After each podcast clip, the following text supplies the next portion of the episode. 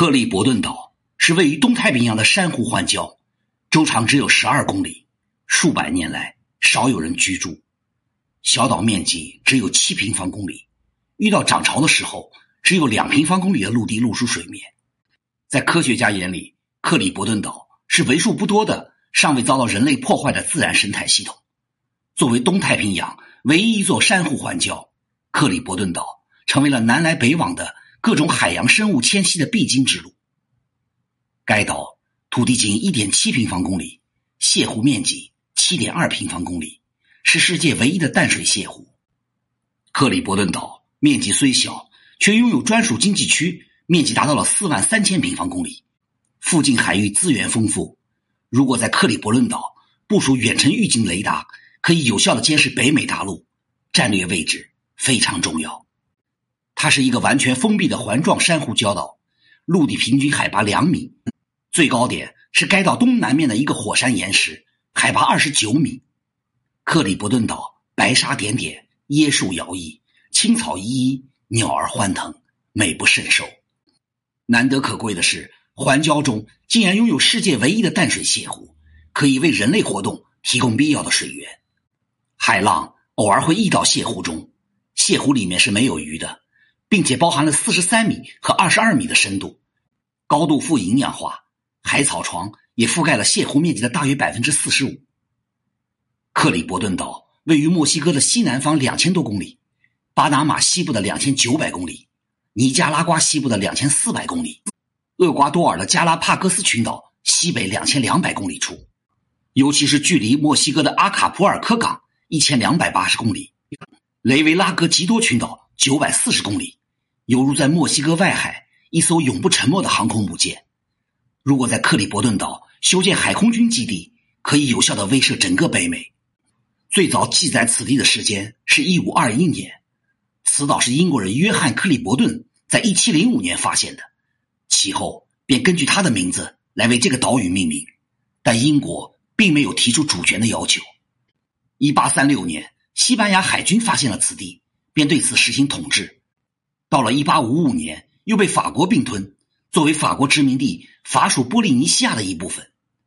墨西哥独立后，自然把目光投向克里伯顿岛，因此与法国出现了领土冲突。1897年的12月13号，墨西哥出兵吞并了克里伯顿岛。直到1914年，克里伯顿岛上拥有墨西哥人大概一百多人在岛上生活。岛上的补给每两个月从墨西哥西部的港口阿卡普尔科。补给船上提供。随着墨西哥1917年国内动荡，克里伯顿岛竟然被墨西哥政府所遗忘了，定期的补给也停止了。墨西哥对克里伯顿岛的统治进行了中断。另一方面，法国坚持克里伯顿岛的所有权，并且寻求意大利国王的仲裁。由于意大利是法国的邻国，意大利为了迫使法国在北非殖民地的问题上做出让步，偏袒法国。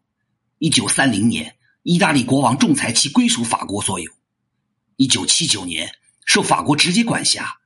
随后，行政由法属的波利尼西亚高级专员管理。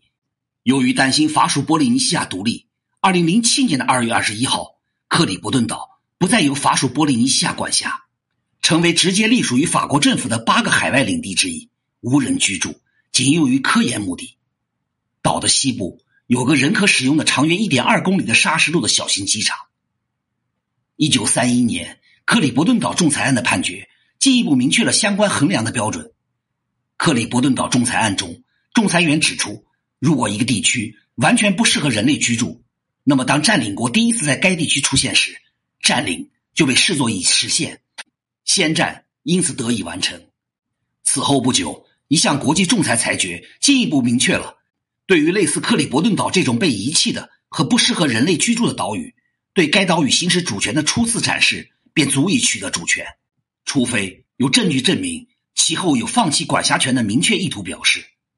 由此可见，在判断是否构成有效占领时，对陆地的要求远远严格于对岛屿的要求，而对人烟稀少以及无人岛的要求最低。通常，只要对外宣布主权等象征性兼并行为，即可满足有效占领的要求。总之。无论是按照十八世纪前最先发现标准，还是十八世纪后最先发展加上有效占领的标准，我国均有充分的法律依据证明对钓鱼岛的主权。此外，还有史可以证明日本曾承认过钓鱼岛是我国的领土。墨西哥外海的岛屿被法国夺取，令人深思。